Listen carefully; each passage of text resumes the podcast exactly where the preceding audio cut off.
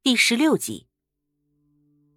时光追溯到一九九八年，灵宝市玉林镇从二月十九日至三月三十一日，一个多月的时间内，连发四起入室抢劫案，歹徒极其残忍，在作案过程中杀死三人，多人受伤。纵观四起案件，具有相同特征，犯罪嫌疑人有三四个人，使用铁锤砸门入室。在作案时，用床单、布条捆绑受害人，然后翻箱倒柜，并在现场大吃大喝，抢完财物之后溜走。灵宝警方决定对这四起案件进行并案调查。就在他们紧锣密鼓地对罪犯进行排查时，与玉林相邻的陕西潼关也发生了同样的入室抢劫案。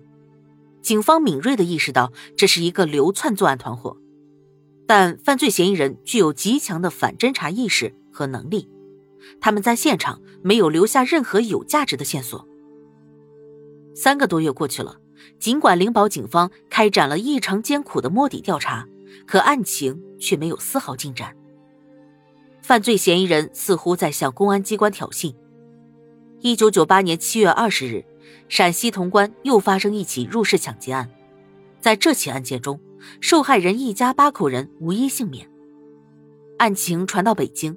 时任公安部部长贾川旺作出重要批示：灵宝和陕西警方互通情况，认为潼关特大抢劫杀人案与玉林地区发生的几个案件，因为同一伙犯罪嫌疑人所为。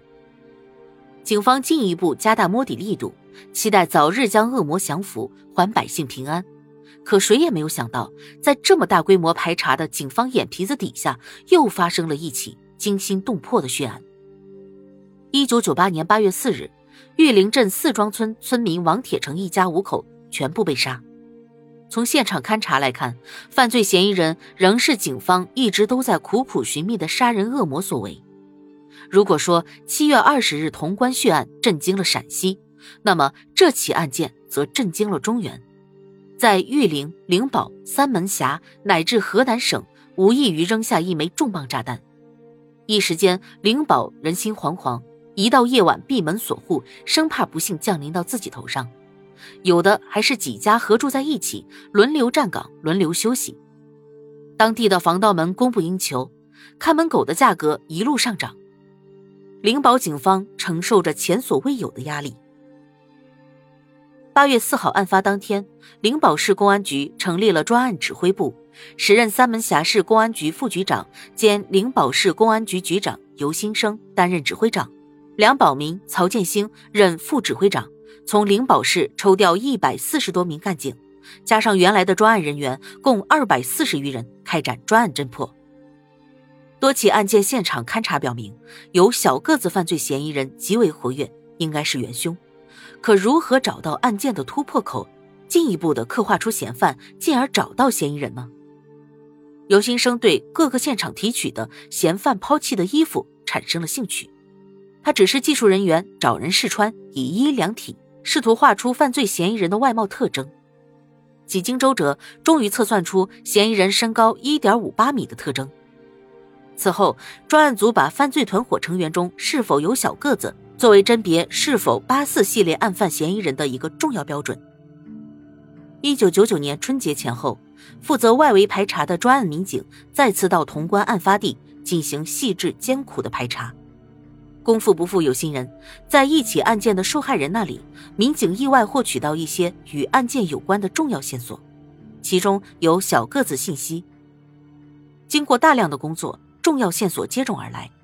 调查中，民警又获悉，小个子是陕西山阳人，其妻是陕西周至人，小个子是被招至周至做上门女婿。一时间，各路人马云集周至。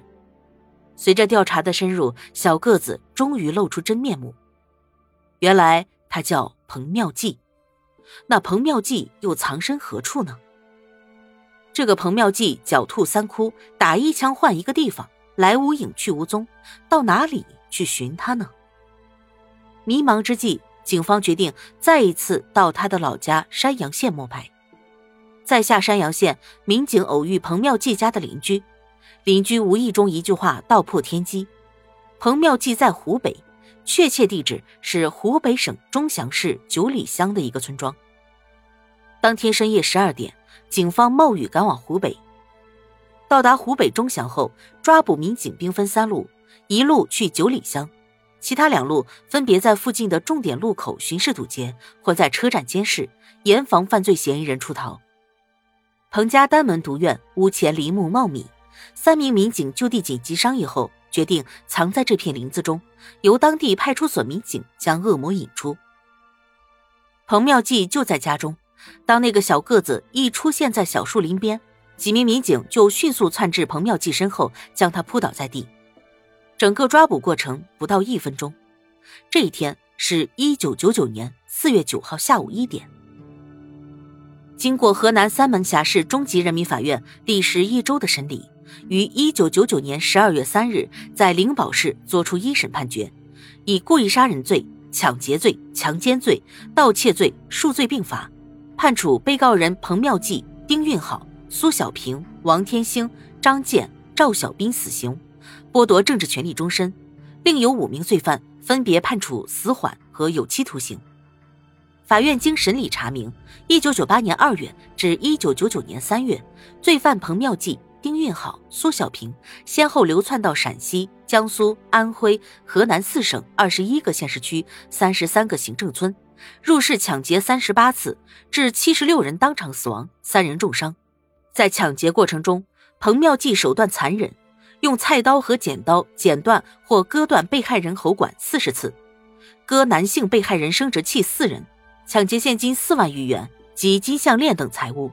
抢劫后，丁运好强奸受害人三人，与苏小平共同轮奸一人。一九九八年四月二号，在彭妙计主谋下，彭妙计、丁运好、苏小平三人为杀人灭口。将知道彭妙计住址等情况的同案犯狗子打死，并且淋上食用油焚尸灭迹。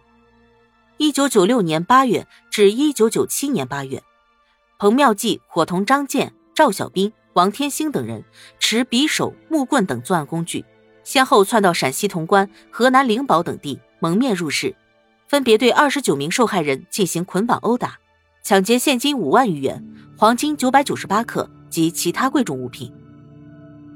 二零零零年一月二十八日，三门峡市中级人民法院以故意杀人罪、抢劫罪、强奸罪、盗窃罪数罪并罚，判处被告彭妙计、丁运好、苏小平、王天星、张健、赵小兵死刑，剥夺政治权利终身。当天上午，遵照河南省高级人民法院院长下达命令，将六名死刑嫌疑犯押赴刑场执行枪决。至此，这场骇人听闻的连环杀人案。终于画上句号。本集播讲完毕，感谢您的收听。喜欢本专辑，别忘了点订阅关注。